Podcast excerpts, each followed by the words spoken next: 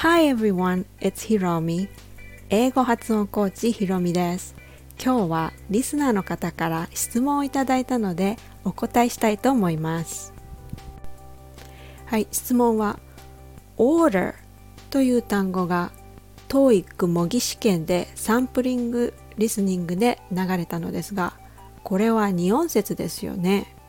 でも音声を聞くと or のところが短く発音されていて分かりにくいという質問でした。文章全体が速いスピードだからですかね。という質問です。そのサンプリングは How do I order more paper? という音声でした。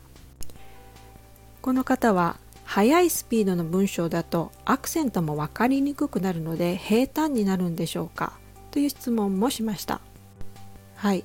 では質問に答えたいと思います。まず order という単語は2音節ですね。その通りです、えー、この発音の場合ちょっとイギリス英語っぽいので R の音が消えています。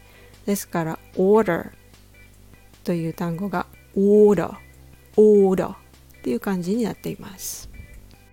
それで短く聞こえるということがあるかもしれません。しかも音程がここでガクンと下がっているのでもしかしたらこの方は低音を聞き取るのが難しいのかもしれません。How do I order more paper? という感じですね。Order order のところが下がっています。アメリカ英語で言うと How do I order more paper? っていう感じになります。How do I order more paper? How do I order more paper?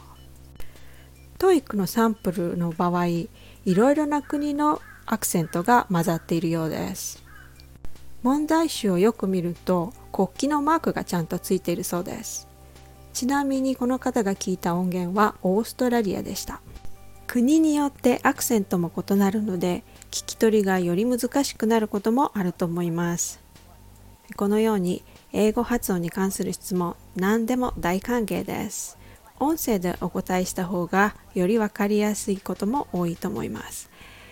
こうした質問にお答えするのはとても楽しいので、いつでもご遠慮なくメッセージください。Thank you for listening!